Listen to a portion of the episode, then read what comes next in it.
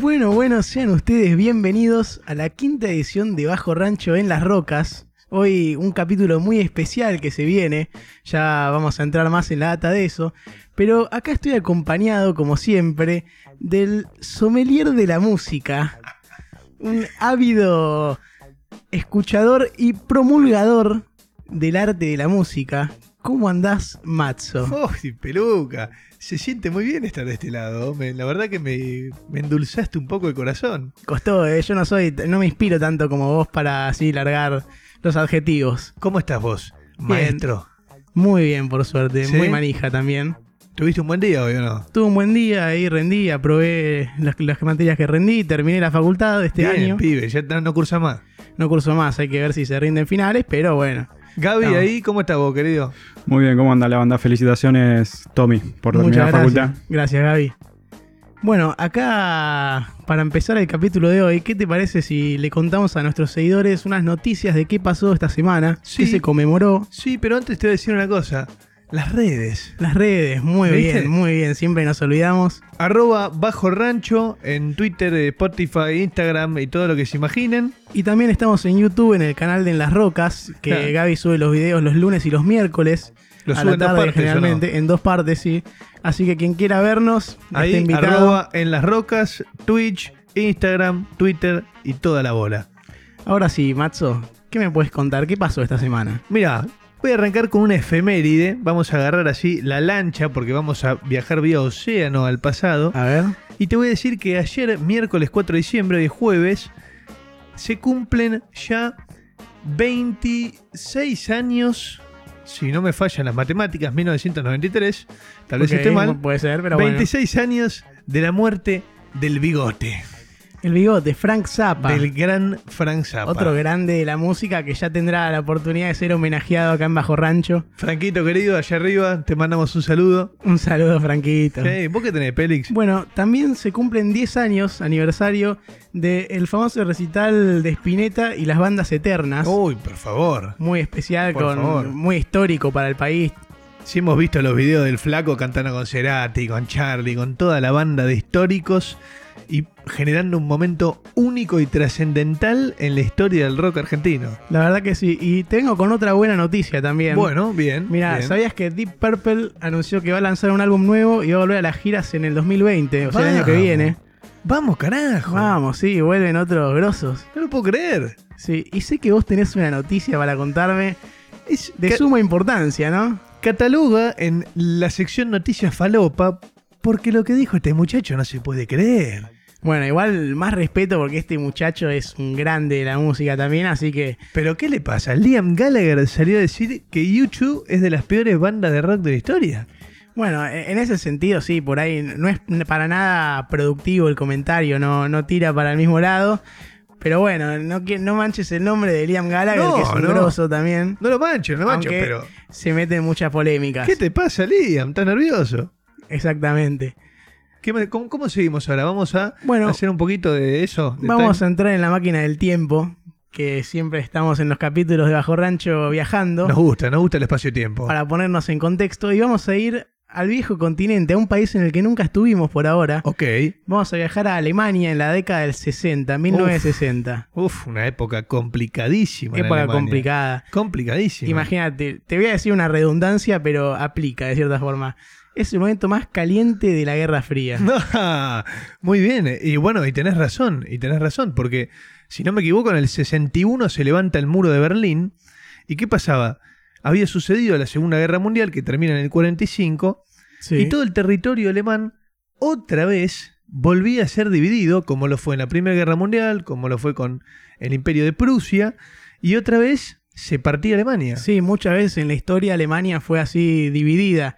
Y eso es un problema de identidad que vos me comentaste, lo hablamos hace un rato, que es importante y determinante para este capítulo, para esta banda también. O sea, estamos hablando de, imagínense, Buenos Aires dividida en dos por un muro, un sector perteneciente a la, Unión Soviética y otro sector perteneciente a cuatro países de los aliados, Gran Bretaña, Estados Unidos, eh, Francia y no me acuerdo el cuarto. y en ese mal. caso estaba dividida Alemania en la República Democrática Alemana y la República Federal Alemana. La democrática eran los rusos, mira vos, democrática, y la República Federal eran los aliados en Estados Unidos, Gran Bretaña y demás. Sí. Y esto, obviamente, en la población alemana, si nosotros tenemos una grieta, imagínate ellos. Sí, era un momento de mucha tensión, y no solo en Alemania, también en el continente y en el mundo, porque la Guerra Fría impacta en todos lados. Entonces la sociedad alemana estaba perturbada como mínimo.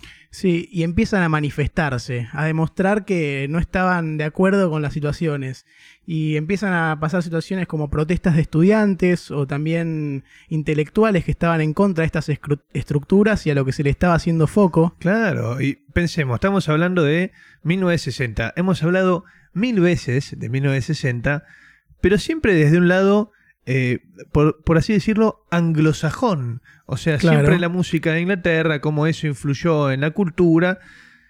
Pero acá en Alemania, esta búsqueda de identidad estaba derivando para cierto lado. Sí, ¿no? E inclusive lo que pasa en esta década es que se empieza a transformar muchas cuestiones sociales en la sociedad alemana que estaba atrasada, venía de una guerra, venía de mucha fragmentación, y se empiezan a aparecer cuestiones como el feminismo, no sé si sabías. Mirá. Eh, sí, sí, también nuevas formas de vida, educación más abierta y menos autoritaria, cuestiones que impactaban a la gente y en su vida cotidiana. Bueno, una particularidad que yo no me esperaba hace unos días, scrolleando ahí por internet, leyendo ciertas notas de diferentes diarios, leí que en la República Democrática Alemana en esa época, o sea, el sector soviético, se le daba mucha bola a esas cosas que me decís vos, a ciertos derechos de la mujer y ciertas cosas que tal vez yo no me hubiese esperado de ese lado. Sí, y también una época de más libertad sexual, Sí, eh, eso pelos también. largos. Eso también. Claro, más liberalismo, eh, no a nivel político, sino que a nivel de, de la vida cotidiana, la sociedad. De, de la expresión y esta, esta constante necesidad de encontrar una identidad. Sí, Y entre todo este libertinaje nace la figura de dos personas que tal vez chocaban un poco contra esa imagen en sí, porque eran dos personas arregladas de, de traje, el pelo engominado, dos tipos serios. Claro, empezaba una. se empezaba a gestar un nuevo género musical de cierta forma. Porque inicialmente, va, son los pioneros, Son de- los pioneros. del género del que vamos a hablar. O sea, vamos a hablar de una banda, pero tratan de un género.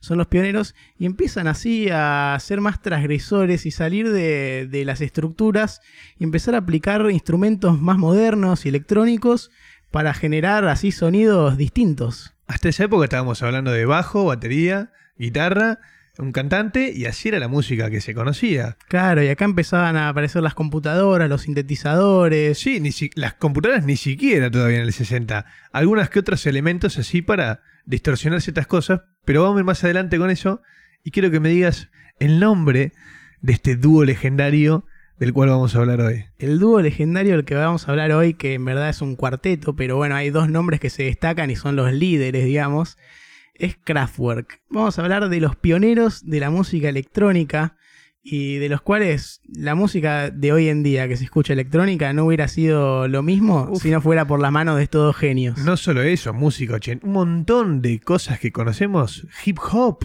las bases, no serían posibles si no fuese por Kraftwerk, que ¿sabes qué significa en ¿Qué la traducción? significa? Central eléctrica. Mirá, bueno, eh, Sí. son eléctricos. ¿Te parece dejarlo con un tema? Pero Dale. ¿con qué lo dejamos? Y estamos para dejarlos con un hitazo de Kraftwerk A ver, que se llama The Model. La Mr. modelo. Music. Mr. Music.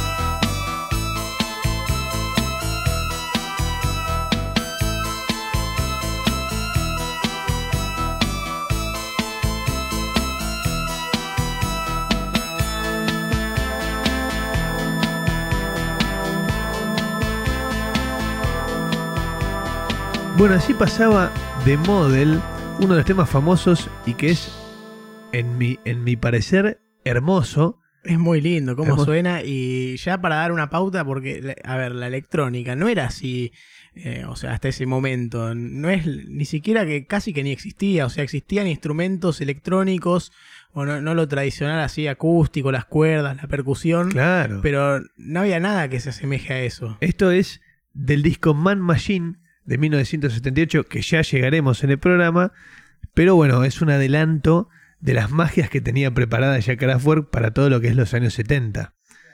Pero vamos a contar un poquito de cómo llegan a Claro, eso. sí, porque esto es lo siguiente. Nosotros hablamos de que Kraft- Kraftwerk eh, es posterior a los 60, pero en los inicios de los 60 estaba empezando a surgir un género un estilo de música que eh, estaba dándose en Alemania, más principalmente en Düsseldorf, Düsseldorf Que es de donde son ellos. claro, que se llama Krautrock.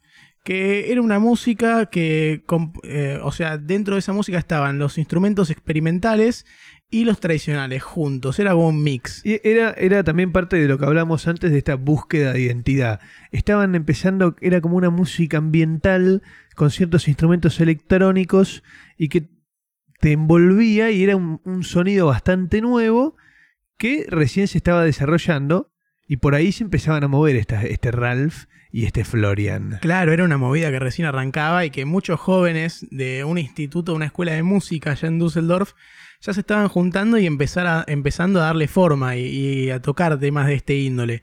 Que ojo, no es lo mismo que terminaría sonando Kraftwerk, No, pero es el principal claro. o el primer antecesor de eso. Es el primer antecesor y cabe aclarar, como dijimos antes, discúlpeme, que en esta época lo popular era el rock anglosajón y que todo, ese- todo este movimiento del krautrock eh, nacía en centros universitarios y centros culturales bastante under. Claro, era bien del under, no tenía mucha repercusión, no sonaba mucho más afuera que de estos lugares puntuales de Alemania, ni siquiera trascendiendo las fronteras, o sea, muy poco y muy de a poco lo iban a lograr. Era algo alemán. Claro, a 100% autóctono de Alemania, digamos. Y sabías que hay un dato que había una cultura japonesa, va, Oh. un- una sociedad japonesa muy grande en Düsseldorf. En Düsseldorf. Sí, que eran los que invertían en, en este tipo de música a nivel de que desarrollaban instrumentos para que los toquen y todo. O sea, lo- los nipones Le les, había, les había gustado esto y empezaban a desarrollar ciertas tecnologías para potenciarlo. Claro, sí. Y bueno, en el 68 ya están pasando unos años en los que este género está empezando a, a tomar fuerza y a desarrollarse. Aparecen el nombre de dos personas que son importantísimos para el capítulo de hoy, que son Ralph Hutter en los teclados y Florian Schneider en la flauta, que Dos serían monstruos. dos monstruos y que serían integrantes de una banda, un nuevo proyecto que se llamaba Organization Mira, que sería el principal antecesor de, de Kraftwerk, como lo conocemos hoy en día de nombre. Y ellos dos serían los integrantes que estuvieron hasta el final. Ellos son, sí, ellos son las piedras angulares de la construcción, tanto de Organization como lo que sería Kraftwerk después y como lo que sería el inicio de la música electrónica que conocemos hoy en día. Claro. Ralph y Florian. Ralph y Florian, que con Organization sacaban un disco en el año 1970 que se llamaba Tone Float. Mira, mira, esa no la tenía, mira buena. Sí, e- es el único disco que sacaron con Organization antes de que ese mismo año se rebauticen como Kraftwerk. Ahí cambian el nombre, que como habíamos dicho, significa central eléctrica. Y yo te quería hacer una consulta que me quedó ahí cuando escuché el nombre de Florian. Sí. ¿Acaso es Schneider como la cerveza Schneider? Bueno, es un dato que podríamos chequear, no hay seguridad de eso, pero se sabe Se escribe que igual. se escribe igual y se sabe que este Florian era miembro de una familia muy adinerada, Sí. o sea, podría ser, además estamos en Alemania, Schneider, podría ser tranquilamente. Si no me equivoco, el padre de Florian Schneider, llamado Paul, creo que es, es el arquitecto de ciertas obras que podemos ver hoy en Colonia, Uruguay. Mirá, Sí, sí, ahora se me vino, no te lo había mencionado. Eh, y creo que es el arquitecto de, o sea, es un arquitecto muy conocido. Y bueno, Florian, el hijo. bueno, lo cual es- les daba cierto acceso a cierto nivel económico que les permitía, en el futuro veremos, tener acceso a unas máquinas claro, o sea, además de que este tipo de música no era un tipo de música común. O sea, estaban desarrollando algo, era totalmente experimental, distinto. Entonces, Nuevo. claro, era un riesgo enorme porque podía no pegarla, así como la pegó, podía no pegarla tranquilamente. Claro. ¿Y vos qué me dijiste? Que en el 68 se separa. eh, perdón. Me dijiste que cambian el nombre a Kraftwerk. Sí. Y ahí sacan el primer disco conocidos como Kraftwerk, que sería Kraftwerk 1, Exactamente. Y que es un sonido muy experimental, un poquito tal vez más Siniestro. siniestro, no, siniestro sí, y lindo. Así muy oscuro, muy. Sí, y, y tal vez lo podés asociar a cierto, eh, ponele, a ciertos discos de Pink Floyd eh, como Uma Guma, ponele, era de ese estilo, una psicodelia más electrónica, rara, muy buena. Claro, y este disco lo sacan junto con la ayuda de Klaus Dinger Klaus y Dinger, con Andrea Hoffman. mira, Sí, que nada, se unieron a este dúo bajo el sello de Philips Label, que es el, el sello discográfico que comercializa su álbum, a embarcarse en este primer proyecto de la banda. Bueno, y ellos, claro, ellos dicen, bueno, che, armemos, o sea, necesitamos un espacio para hacer todo este laburo que estamos haciendo. Y se compraron ahí una propiedad en un barrio industrial de Düsseldorf, ahí un antro, y arrancaron con un estudio. Un estudio que sería nombrado luego en honor a la primera canción del segundo disco que sacaron. Kling Clang. Exacto, Kling Clan, el nombre del estudio, y Kraftwerk 2, el nombre del segundo disco. Exactamente. Kraftwerk Dogs 2 es el número del segundo disco. Pero antes de adelantarnos a eso, hablando del primero, Sí. tuvo muchísimo éxito el primer disco que sacaron. Inclusive estuvo en los primeros 30 de los top charts o las listas de éxitos de Alemania. Mirá. Que es un número importante para algo que se estaba desarrollando y gestando de cero, básicamente. Sí, y, con- y como repetimos, instrumentos nuevos, cosas nuevas. Sí, y también un programa de televisión usó el tema Ruksuk del primer disco, así como e- en su, en su canal, en, en su sintonía, eh, ponía ese tema. Bien, algo que después se repetirá a lo largo de la historia de Kraftwerk, el tema de que usen o sus canciones o se las empleen para el nacimiento de otras cosas enormes. Claro, sí. Y no sé si sabías también otro dato más de este primer disco, es que se van de gira en un momento por este disco, pero en esa gira no participa Hooter, porque Ralph. justo Ralph no participa porque se toma un mes en el que no, no estuvo integrando la banda. Fue hubo un mes en la historia de Kraftwerk en el que el dúo no estuvo completo. Mira, mira, bueno, seguramente habrá tenido un mes complicado, algo que no lo pudo permitir seguir y después volvió, pobrecito Ralph. Sí, Hoy en día, es- hoy en día adelantamos, es el único miembro activo original de la banda que sigue. sí. Y bueno, ahora sí, en el 71, después de este primer disco, sacan Kraftwerk 2. Kraftwerk 2, un disco que había salido tal vez un poquito más de lo macabro y había entrado algo más armónico, un disco muy lindo que sinceramente cuando yo lo escuché no pude creer que eso era Kraftwerk porque te repito, suena bastante diferente a lo que después hasta ellos admiten como Kraftwerk que me encantó.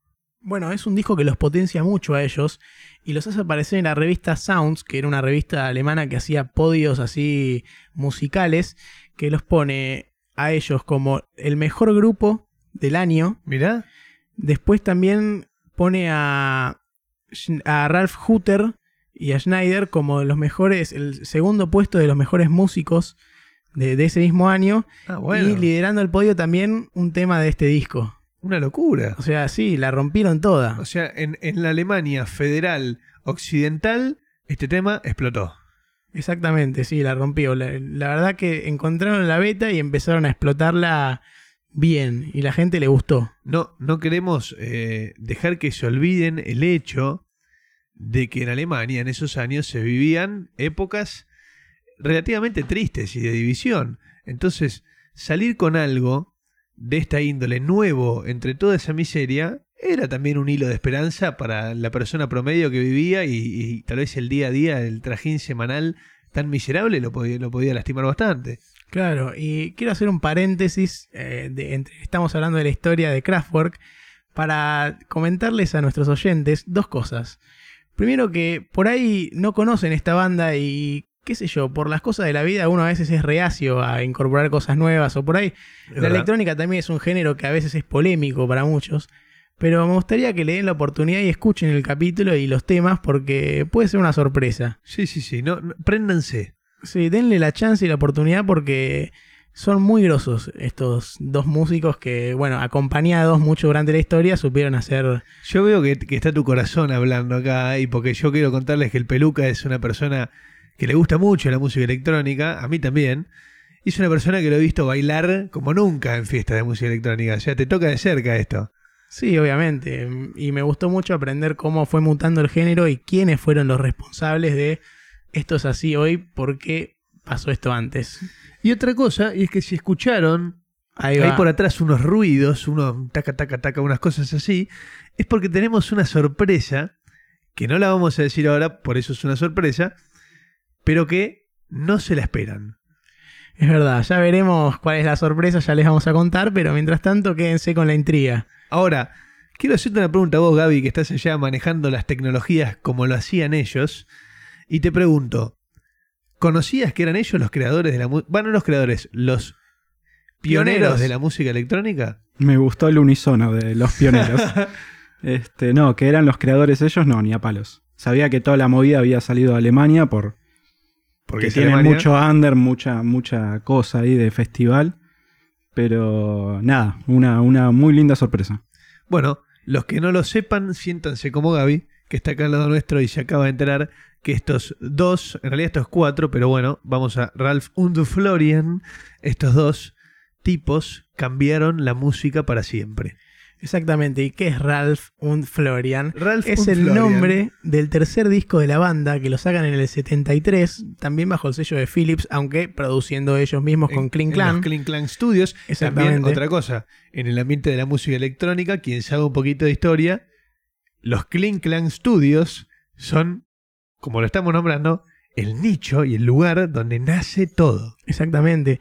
Y en ese momento, ese año, cuando sacan ese disco, quienes integraban la banda eran, bueno, los dos pilares, Ralph Hutter y Florian Schneider, y también Klaus Roeder en la guitarra y tenía violín eléctrico, Violín eléctrico. y Wolfgang Flur, que es un nombre que va a sonar más adelante porque es parte de una especie de formación titular, se podría decir, de la banda, que estaba en la percusión eléctrica. Perfecto. Electrónica, perdón. Perfecto. Ahora, yo te quiero preguntar algo, porque tal vez yo soy un oyente o un veedor o veedora, y digo, uh, para, voy a poner pausa, voy a entrar a Spotify y voy a Sí. escuchar unos temas.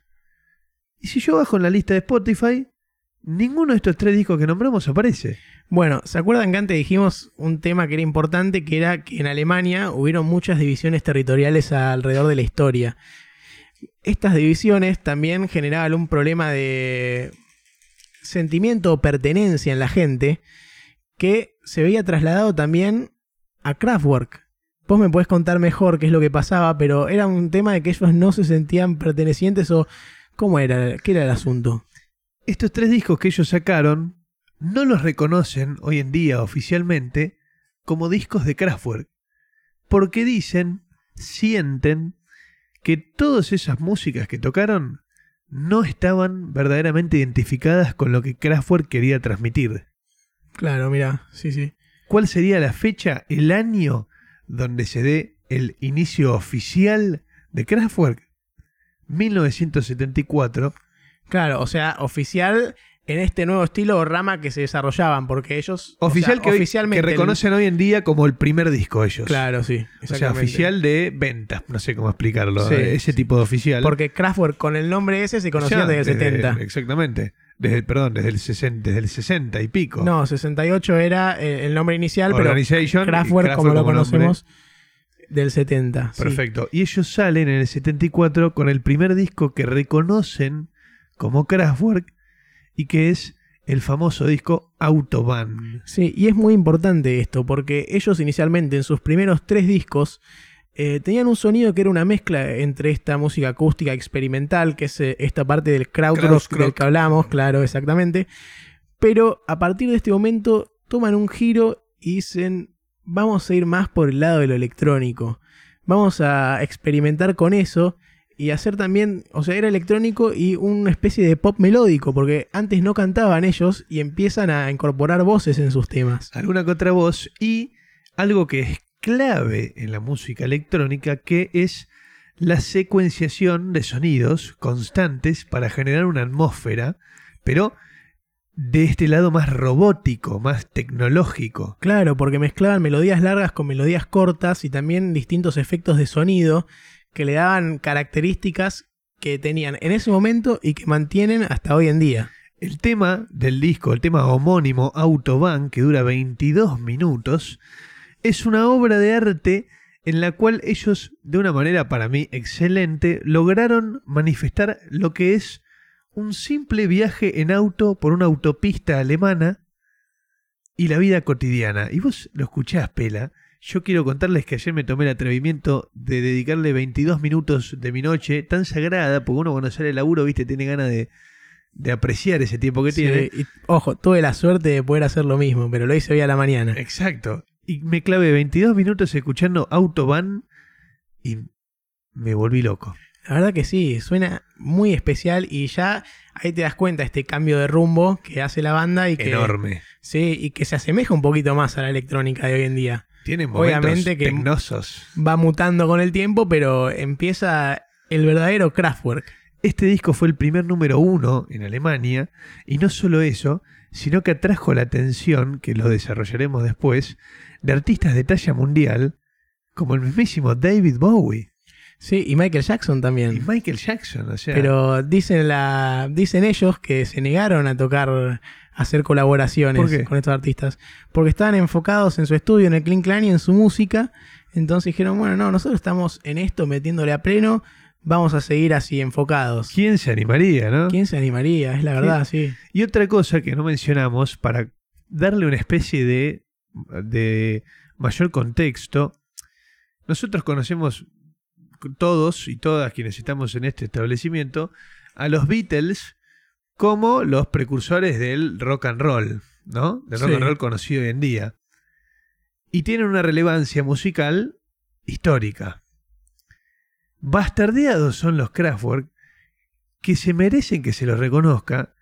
No sé si te digo que a la par de los Beatles, pero ahí arriba porque son los precursores de un género que hoy en día es mundial. Sí, y mucha gente los desconoce. Y es, los es raro que le hables a alguien y sepa o conozca de Kraftwerk. Claro, vas a una persona tal vez que hoy te va a una fiesta y te va a escuchar, no sé, a Paul Kalkbrenner y le decís, che, ¿sabes quién creó la música electrónica? Ah, no tengo idea. Ahora vas a una persona, escucha rock, che, ¿quién creó la música? Los Beatles. Sí, y este fue el último disco que sacan con el sello Philips porque tiene tanto éxito Autobahn que primero que nada les dan un disco de oro, empiezan a sonar en los top charts de Estados Unidos, en, en la lista de éxitos, encabezando las listas Ah, con bueno. sus temas. Y esto llama la atención de los sellos EMI, que es con quienes firman un contrato, pero siempre manteniendo esto de el clean clan y, y producirse su Nosotros música laburamos acá. con medio como la renga eso de libertad y e independencia musical, Sí. bueno, también ellos se gestionaron eso. Bueno, para que entiendan y con- le den un contexto a sus oídos de lo que estamos hablando, estamos hablando de 1974, los vamos a dejar con un edit oficial de la banda de 4 minutos y algo, no de 22, de lo que es Autobahn, y entiendan y sitúense en 1974, cuando no había nacido el funk, cuando el soul, era, el soul era muy básico, cuando el rock and roll era lo que dominaba, estaba pasando esto. Claro. Vamos a escuchar entonces un fragmento de Autobahn.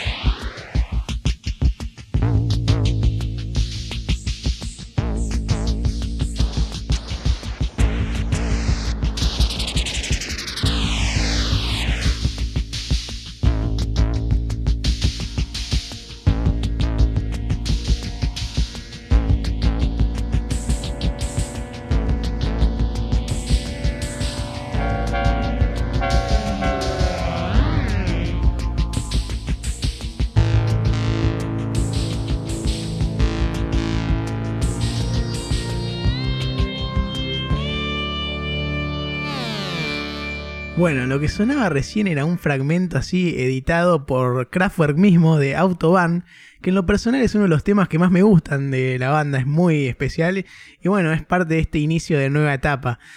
Acá lo tengo enfrente al Matzo, que los que nos están viendo por YouTube lo van a poder ver bien, pero los que nos escuchan yo les voy a describir cómo está. Yo me di vuelta y de repente apareció Mati engafado y con un agua y parece estar sintiendo bastante la canción. Y mira, Pela, sinceramente me pasó a importar nada este programa cuando pusieron esa canción. Me calcé las gafas como debe ser, la botellita de agua y disfruté de una, una balada electrónica que me encantó. Se te nota y sí, la verdad que no merece menos, ¿eh? No, a ver, y estos fueron nada más cuatro minutos y pico de lo que en realidad son 22 y que están hechos para que te sientes a escucharlos Eso y a mismo. viajar. Recomendamos fuertemente que quien tenga el tiempo ahí, se hace el hueco, lo escuche de verdad porque vale la pena. Suena muy bien. Y ahora sí, Pela, entramos en lo que sería la etapa más prolífera de lo que es Kraftwerk, de lo que es Kraftwerk original y oficial en cuanto a su carrera discográfica. Sí, nosotros hablamos de que ya en el bloque anterior de que Kraftwerk era un dúo, o sea, era un cuarteto, pero se destacaba un dúo muy especial y que los otros dos puestos durante los años como que se iban alternando e iban cambiando los nombres. Claro, o sea, las mentes eran ellos y necesitaban gente a veces que los ayude en ciertas cosas. Y había un, dos en especial que, bueno, fueron más fuertes y que Claro. duraron más tiempo que otros. Schneider y Hutter. Bueno, ahora se da lo siguiente. Se retira uno de los temporales miembros de la banda, que era Klaus Rueder, e ingresa Karl Bartos, que era un baterista y músico de estudio, Legendario Calvartos, que tocaba ahí en la batería electrónica en Kraftwerk. y era uno de los miembros así de, este equipo clásico, la Titular, formación titular que nombramos titular. antes, claro. Que eran, perdón, te los recuerdo para quienes no, lo- no lo sepan, eran Karl Bartos, Wolfgang Glur, o Blur, Exactamente. Ralph Hatter y Florian Schneider, bueno, y los cabezas ellos Esos dos. cuatro son los la- el, gru- el conjunto de Kraftwerk Que más tiempo se mantiene. Claro, y que más relevancia tuvo con su música, que no significa que lo que vino después ni lo que estuvo antes no estuviera a ese nivel. No, no, las épocas de oro. Por ahí se podría decir que fueron los que más se entendieron entre sí. Claro, sí, sin duda, porque recién, solo un año después de Autobahn, nace un disco que empezó a ser, o sea, fue el segundo disco conceptual de la banda, que es Radioactivity.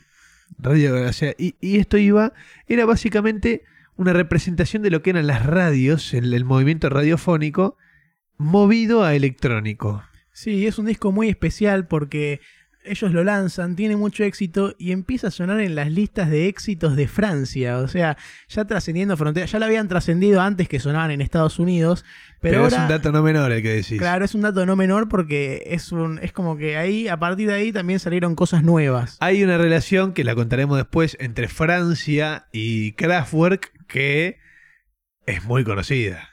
De hecho, la vamos a empezar a contar ahora porque ellos en el 76, a partir de todo este revuelo que se genera en Francia con Kraftwerk, deciden hacer una gira y viajar para ahí. Y viajan en tren. Viajan en tren, se comen todo este viaje en tren, toda esta gira, donde cabe aclarar que cada año que pasaba, la tecnología mejoraba y Kraftwerk eran pioneros, buscaban siempre lo último, con la ayuda de los nipones que construían para ellos y con los avances tecnológicos. Y en vivo, ellos en directo, jugaban mucho con las canciones.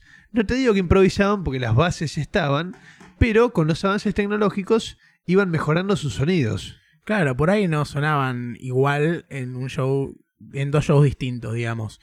Y eso es una característica que tiene la música electrónica hasta hoy en día, inclusive, que por ahí cualquier DJ o, cualquiera que produce y compone su música electrónica, eh, si bien existen tracks o temas que son así, que, que los lanzan, cuando tocan en vivo, siempre le dan su... Sujetos su a variaciones. Claro, le imprimen nuevas cosas. Retocan, tocan los volúmenes, los bajos, pueden tocar un montón de cosas y Kraftwerk hacía mucho esto en vivo. Pero retomamos a Francia y ellos girando por Francia Claro. y tomándose el Trans Europe Express a Francia. Sí, y ese nombre, Trans Europe Express, es el nombre de su próximo disco, el sexto álbum de Kraftwerk. Tercero oficial, sexto histórico. Exactamente, sí. Que sería en el 76 y que se publica en el 77. Ellos lo componen en el 76. Y tendría otra particularidad más que empezaron a incorporar algunas cosas del rap eh, dentro de su música. Unas bases medio hip bases. hoperas, Claro. unas cosas así. Trans Europe Express, este disco lo que buscaba era básicamente como lo fue Autobahn con viajar en la autopista alemana. Bueno, era tomarse un transbordo y viajar por Europa. Este disco buscaba justamente generar eso en la persona que lo escuchase. Y es muy especial e importante. Y también tiene repercusión en el futuro. Pero algo que también pasaba en el 78, un año después de lanzar este disco, es que volvían a hacer una aparición en televisión. Ellos lo, habían hecho hace unos años, pero hasta el momento como que habían frenado con ese tema. Y esto es muy importante porque ellos montan una puesta en escena donde se mostraban como robots y había luces rojas sincronizadas. Y era como así algo de lo que por ahí se ve hoy en día. Claro, y lo que no contamos nosotros hasta recién, y es esto que estás contando vos, y es de suma importancia, que Kraftwerk no limitaba su arte solo a lo auditivo, sino que era, tomaba una relevancia increíble el show visual que presentaban sus presentaciones. ¿Entendés? Ellos contrataban a, no me sale la palabra ahora, eh, ingeniero multimedia, me sale, estoy inventando cualquier pavada, pero gente que en vivo sincronizaba imágenes y cosas a los sonidos que estaban sucediendo. Claro, no limitaban su show a lo musical, sino que se, era para, por todo lo. Era Por muy todos los sensorial, sentidos, por todos los sentidos. Te queríamos entrar por todos los sentidos y eso fue tremendo. Y este disco encima fue lo que planteó un poquito el futuro de la música pop electrónica. Claro, porque después de esta aparición en televisión que hacen, anuncian que lanzarían su siguiente álbum, que es The Man Machine, o en, en alemán The Mensch Machine, no Die sé cómo se Mensch- pronuncia bien, pero bueno. Diamond Machine. Que tiene uno de los hits más conocidos de la banda, que es Das Model. La- eh, que es lo que escuchamos en el primer, la primera canción de Model, homónimo de este Exactamente. Y tiene temas como eh, We Are the Robots, tum, tum, tum. temas increíbles y personalmente para mí el mejor disco porque es la fusión perfecta para mí entre la tecnología y la música electrónica de esa época y letras un poquito más, eh, ¿cómo, cómo decirlo? Con más cuerpo, canciones con más cuerpo que discos anteriores en cuanto a la letra. Sí, y la banda a, esta altura de- del partido ya tenía un sonido muy original, su música era muy propia, pero hay que remarcar que existía la influencia de alguien que fue un productor que tuvieron y que estuvo desde Autobahn, que eh, le imprimió bastante estilo a, a lo que hacían y los guió bastante en su camino, que fue Connie Plank. Connie Plank. Sí, No lo tenía el Connie. fue una de las figuras decisivas en lo que es el sonido de Kraftwerk, desde lo que ellos no, eh, llaman como sería su inicio, que no, no es el oficial en el, en el 70, sino que es en el 73 con Autobahn, que nada, tuvo mucha importancia ahí. Retomemos. 1978 estamos hablando. Auge de eh, Led Zeppelin previo a la muerte de John Bonham. Auge de Pink Floyd eh, a, a un par de años de sacar lo que sería The Wall. toda una revolución que se daba por cierto lado. Y acá, cuatro locos, y dos en especial, que ya llevaban la música electrónica a otro nivel y hablaban de, en 1978, el hombre y la máquina. Estaban prediciendo algo que pasa hoy en día. Hoy en día estamos enchufados a máquinas todo el tiempo, computadora, todo. Se está robotizando el futuro. Y estos tipos estaban haciendo música sobre eso en 1978, cuando nadie pensaba en eso. Sí, y después de esto dejaría de participar así como influencia este productor Connie Plank, y en el 81 lanzarían un disco que se llama Computer World, que vos tenés algo para contar de ese tema, que era un disco muy importante y que después sería lo, lo seguiría otro disco también muy grosso, pero vos tenés algo para decir de eso. Mundo de computadoras, volvemos a lo mismo, otra vez la robótica presente, 1981. Y en esa época todavía nadie tenía una computadora en su casa, Claro. ni ellos la tenían. Ellos adquirieron su primer computadora cuando estaban de gira para presentar este disco. ¿Y sabes qué hacían con esa computadora? ¿Qué hacían? mientras tocaban en vivo, tenían una persona atrás que, conectada a esa computadora nueva a un proyector, escribía frases sincronizadas con la música y la mostraba en la pantalla. Y eso en esa época era una cosa de locos. Y era parte de este show audiovisual que hacían, que no se limitaban solo a la música, sino que también a, a que la gente se quede flasheada de cierta forma. A entrarte, como dijimos antes, por todos los sentidos. ¿Qué pasa con Computer World? Este disco ha sido una referencia a todo lo que... eh, o sea, te juro que me sorprende decirlo ahora, porque con el diario del lunes siempre es fácil hablar, Mm. pero hoy hablamos de las computadoras, de cómo tienen nuestra ubicación, los satélites, cómo nos tienen controlados, la CIA, el espionaje y qué sé yo. Y este disco del 81 justamente hacía referencia al posible espionaje y a los aparatos de control del Estado a través de las computadoras. Es muy loco que ellos siempre con lo que hacían querían dar un mensaje o transmitir algo. Claro, no y, y no solo un mensaje, sino uno que en ese momento decía, nada, ¿qué está diciendo? Y hoy en día, básicamente fue una predicción de lo que es el presente. Sí, no, eran tremendos visionarios. Tremendos visionarios. Del 81 ahora vamos a saltar al 86, donde lanzan otro éxito que se llama Electric Café. Bien, Electric Café. El café eléctrico. ¿sí? que se lo puede catalogar como el nacimiento de lo que sería el tecno después. Sí, es verdad eso, pero también tendría una particularidad para la banda este disco, que sería que después de sacarlo, se abandonaría esta formación clásica que nombramos, que tenía a... A Bartos y Flur. a- claro, Bartos y Flur y Schneider y Hutter. A- abandonan Wolfgang y el otro, y, Claro. y Bartos abandonan. Flur y, quedan Bartos abandonan Ralph y Florian. Los, los de siempre, exactamente. mismos de siempre. Claro. Y lo que harían ellos a partir de esto, va, primero que nada quiero explicar un poco de por qué se dan estas deserciones del grupo. ¿Por qué? Lo que pasa es que ellos, los líderes, querían digitalizar su catálogo y sonidos, que era un trabajo muy grosso.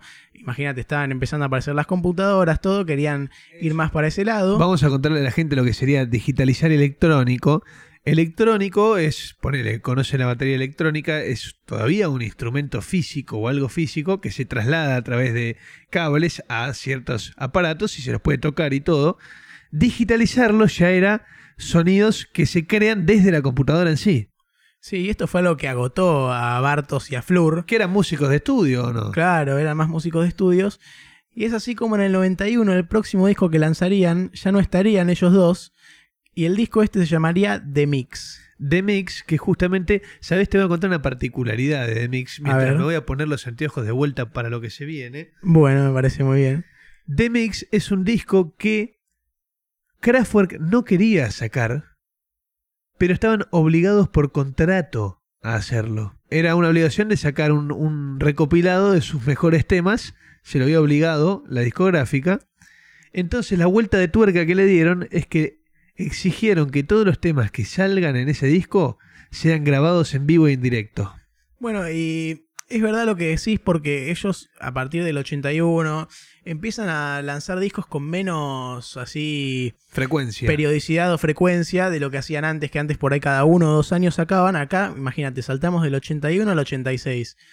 Cinco años de laburo. No hubieron laburo, sí hubieron giras y shows. no, y pero ¿sabes lo que hubo mucho? Modernización del Kling Clang. Es verdad, sí. tanta modernización que lo llegaron a hacer móvil en un momento. O sea, construyeron un estudio para, para que se pueda trasladar a los recitales en vivo, ¿entendés? Sí, no, era una locura lo que hacían. O sea, unos tipos que no solo estaban en la faceta musical, sino en la audiovisual, en la técnica, en la movilidad, en todo. Sí, y ahora en la década del 90 al 2000, ellos empiezan a hacer más viajes por el mundo y más giras internacionales y dejaron de publicar discos, justamente hasta este año 2000, donde ahí lanzan Expo 2000, que inicialmente era un tema para una exposición, pero terminan haciendo un disco en base a esto que es muy cuestionado en Alemania, Mirá. porque decían que el disco, bah, no lo decían, era así, el disco era como un sample de muchas veces repetir la palabra Expo 2000 en distintos idiomas y pasándolo así distintos temas. O sea, de este tema que sacan hacen un álbum que se caracterizaba por eso y a la gente como que le chocó un poco. Y bueno, pero estos tipos eh, hacían básicamente lo que querían en ese sentido y estaban para experimentar también. Claro, sí. Y ojo, pasarían tres años más en el 2003 que lanzarían un disco muy especial. Un disco ¿Qué para es? que, que era lo que vamos a darle un poquito así de suspenso. A ver si. Habíamos dicho hace unos minutos que la relación entre Francia y Kraftwerk era rica.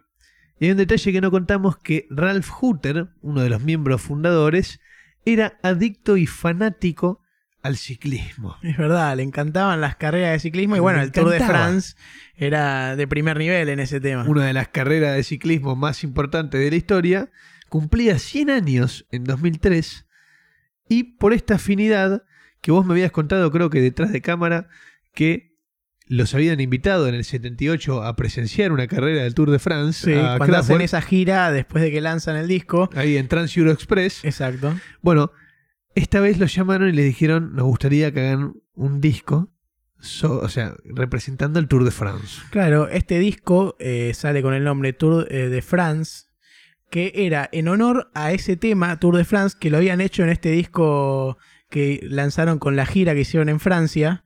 En base a, en- o sea, en base a un tema, ellos lanzan un disco cuando se conmemoran 20 años de este álbum que habían sacado en aquella gira en el 78. 78, sí, Trans Euro Sí. Express. Hacen un álbum en honor a un tema de esa gira que cumplía 20 años de aniversario. Tour de France, que es un disco impresionante y que genera también una cosa muy loca, que fue que habían pasado, sacando este Expo 2000 así polémico, habían pasado 17 años desde un disco conceptual, desde un disco entero de Kraftwerk, una locura. Sí, un montón de tiempo.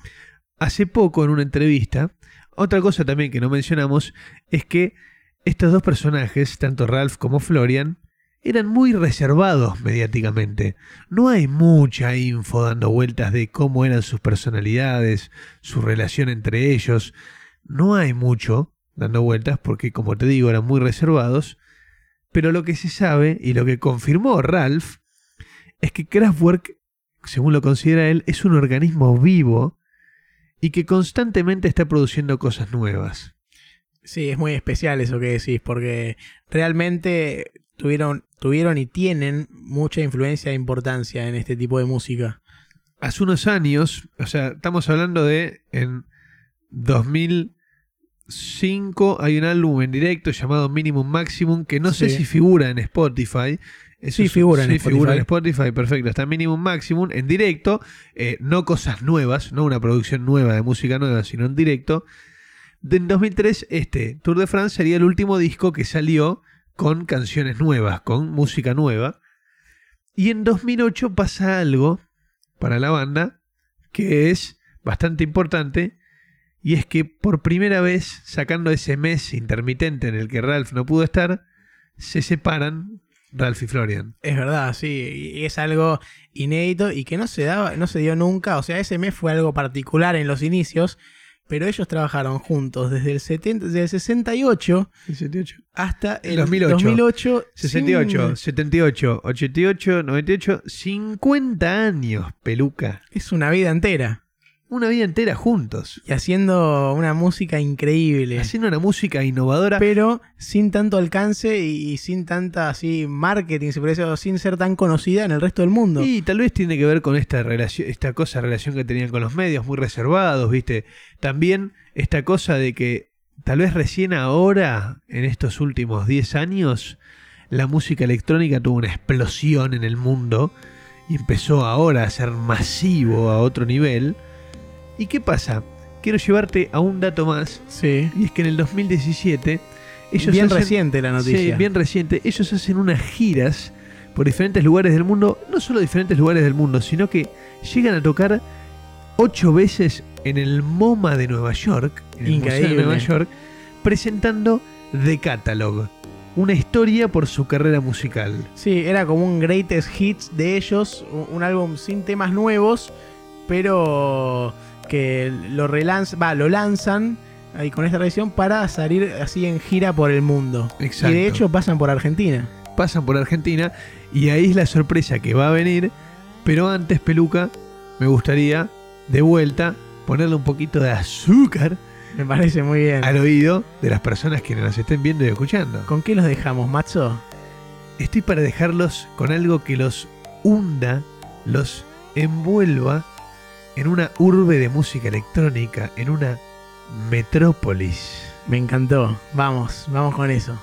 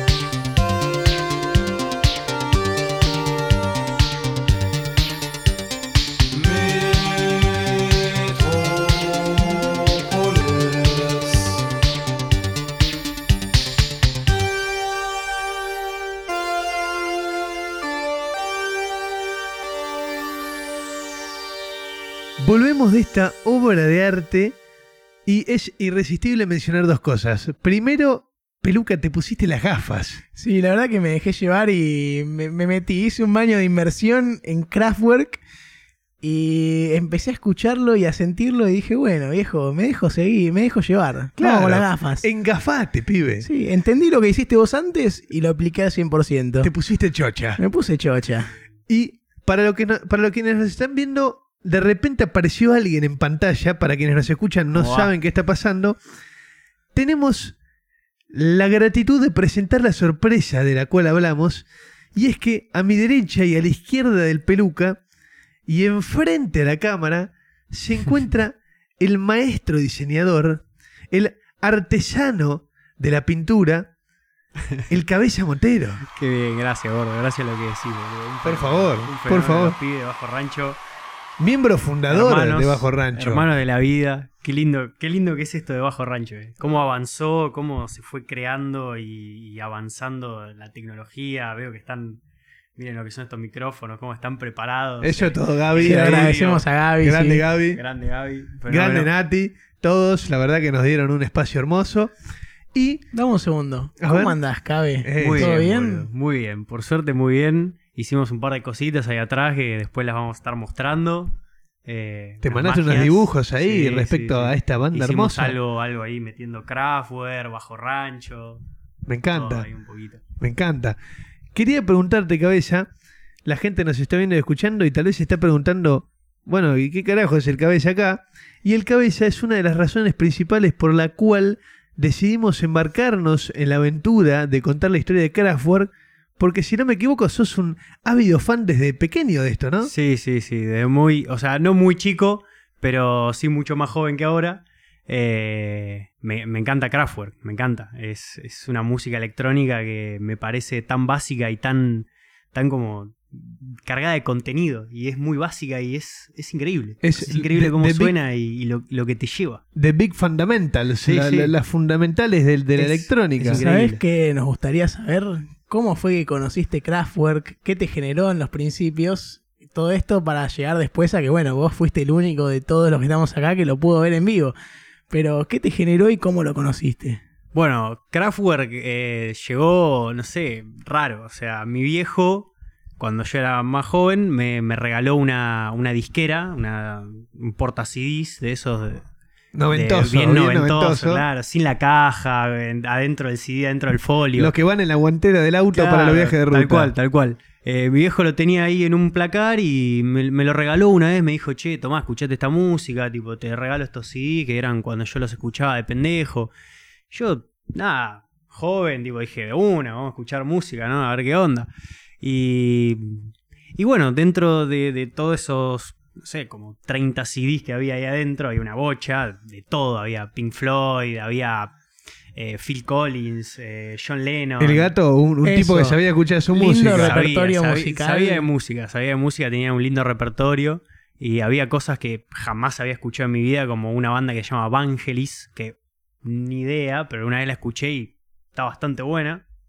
Eh, y bueno, y en- dentro de todos esos CDs estaba The Man Machine, el, el disco de El Kraftwerk. Kraftwerk. 78 que hablamos, el hombre y la máquina. Exacto. Y, y ya de por sí me, me llamaba mucho la atención el, el dibujo que estaba en el, en el CD, que eran tipo lo- los cuatro de ellos. eh, Escalonados. escalonados, vestidos de rojo con la corbata negra. Y eran como personas maniquí, eran como medio robot. Y era como, no sé, a mí me llamaba la atención, ¿qué onda este disco? ¿Qué es esto? ¿Qué es esto? ¿Qué es esto que y, estoy viendo? y bueno, y así fue como una vez lo puse en el auto y le di la oportunidad. Y, Y bien hiciste. me voló la cabeza. Me voló la cabeza. O sea, desde ese momento que escucho Kraftwerk siempre, tipo, lo- lo- me lo pongo en Spotify o no sé, si estoy estudiando me pongo capaz que un Tour de France para, para manijearme o a veces como ahí para escuchar unos sonidos increíbles. Autobahn, ya lo escucharon, Sí. impresionante. Por favor. Eh, O sea, casi de casualidad que los conociste. sí, sí, fue como un, un hecho aleatorio que... Una herencia. Una herencia. Una herencia. Sí, sí, una herencia. Y de esa herencia, como bien mencionó el peluca antes, nació la oportunidad de que en el 2017, si no me equivoco, los hay- 2016. 2016 creo. Sí, si no me confundo, mira, acá creo que la entrada... mira, se trajo 2016, Ahí va. 23. 12 del 08 del 16. Acá lo tenés. Miren, tenemos acá, lo vamos a mostrar en cámara para los que escuchan. Para los que nos ven se por lo YouTube. pierden, claro. Las entradas del cabeza que fue a ver Kraftwerk y fuiste a ver Al Luna Park. al Luna Park Sí, la gira, y también mostramos aquí lo Sí. que fue el ticket, de Catalog, Claro donde repasaron. Esta es la tapa del disco. claro, donde repasaron todos los temas y toda la discografía original de Kraftwerk.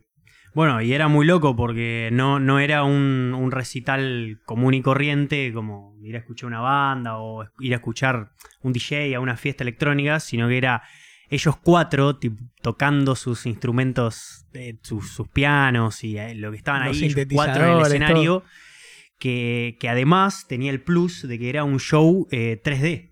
Claro, Todo- ah, toda la, toda la, la visual que se generaba en las pantallas y, y en sus como en sus tarimas donde tocaban los instrumentos era todo un, un espectáculo 3D dentro de, de este paquetito cuando entrabas a, a Luna te daban las gafas, te venía adentro las gafas las gafas 3D que era para ver todo el recital con, con las gafas así en 3D y veías ahí la pantalla que unas cosas impresionantes Bueno, Increíble, confirmando esto de que el show era audiovisual, no solo se centraba en la música, sino que también era una experiencia sensorial Sí, para sí, sin duda todos los sentidos. Y, y yo te pregunto, porque hemos mencionado antes en el programa que los álbumes de estudio sonaban de cierta forma y después ellos en vivo hacían ciertos retoques, tal vez aumentaban la velocidad de los temas o diferentes Sí, cosas. Y sí. yo te pregunto, ¿en vivo ellos lo hicieron a otro ritmo? Lo hicieron totalmente a otro ritmo. Me acuerdo patente de un tema muy particular.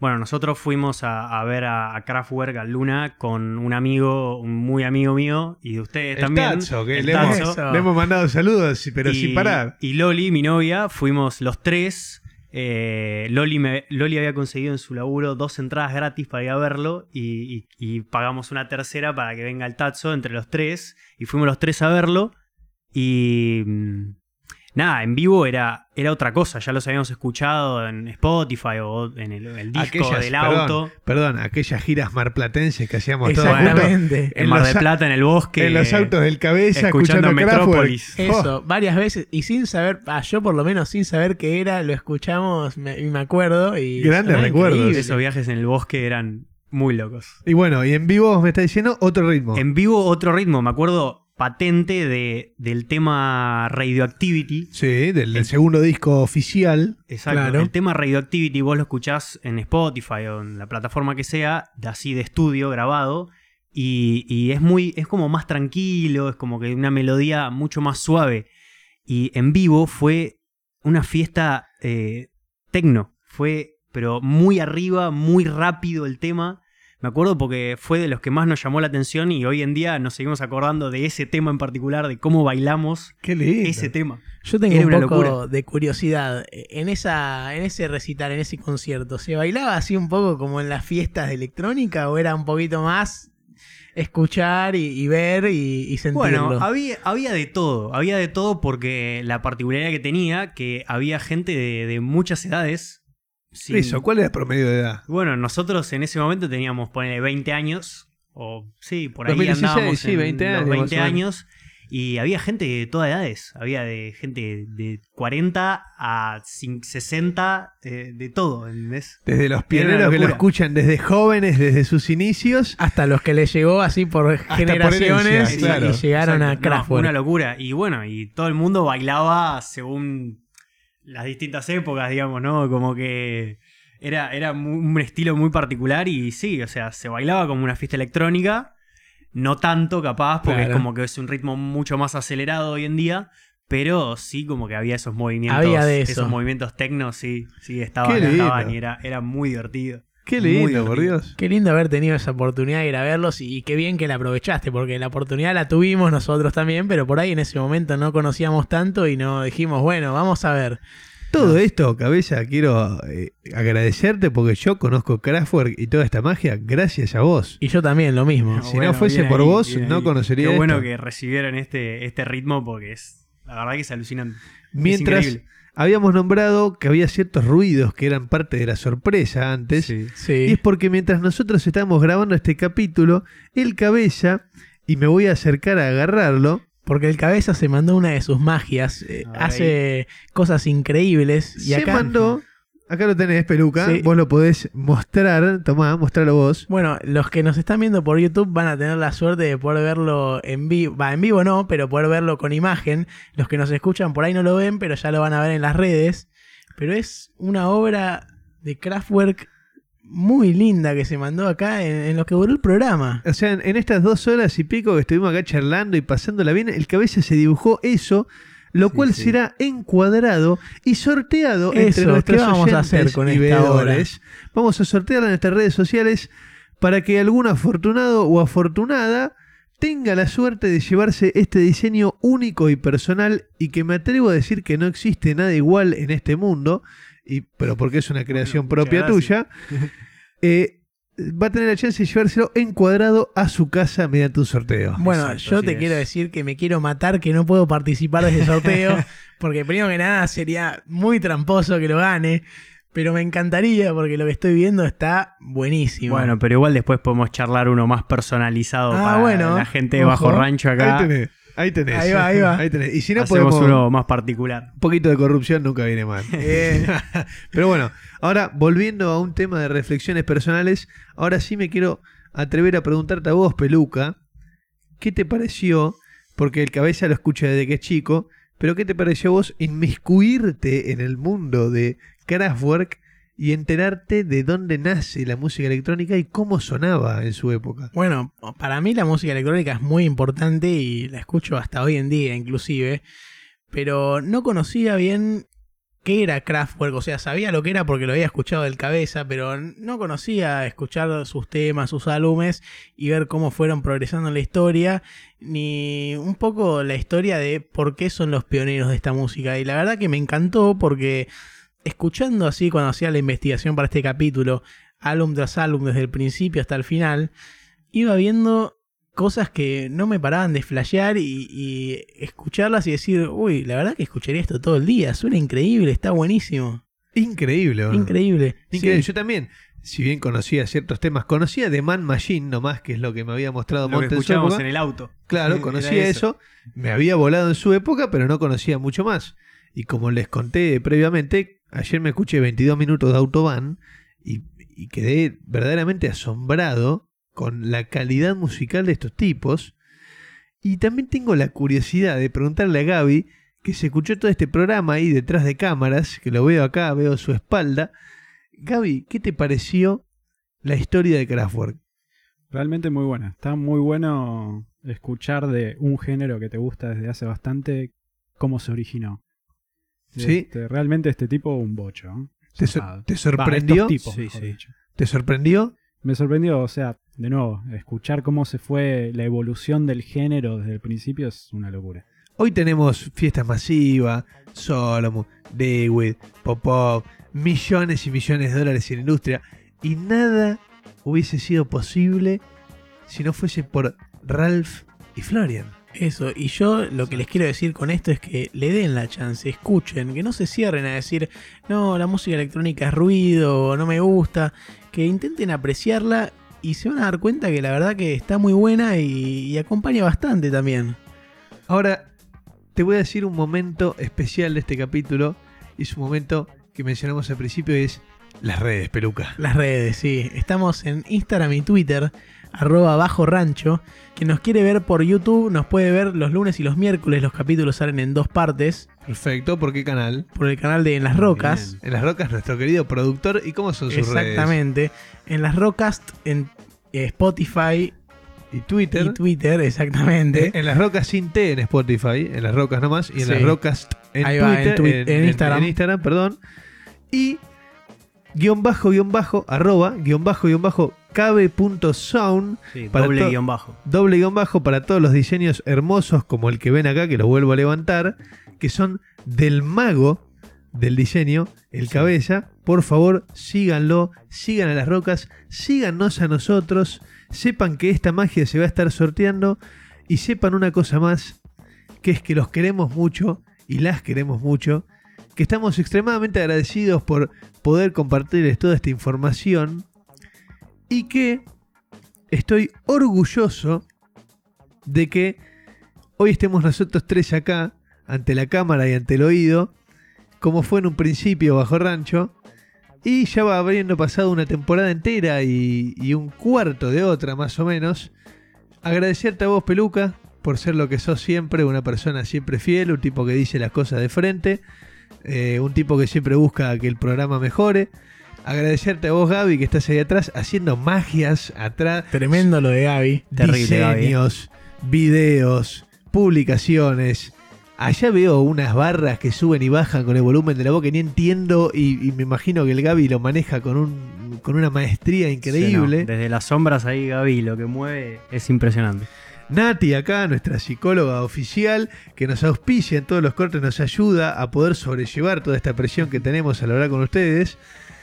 Y por mi parte despedirme de quienes nos están escuchando y viendo, decirles que los quiero mucho y que tengan una excelente semana, un lunes que sea acompañado por Bajo Rancho y los dejo con el peluca. Cabeza, gracias, yo te saludo. Gracias a ustedes, muchachos. Gaby, gracias. por invitarme y por darme el espacio para poder hacer esa obra y bueno, y contar esta experiencia de, de Kraftwerk. Los amo y peluca es tuyo esto. Bueno, primero que nada te quiero agradecer por las palabras que dijiste, muy lindas.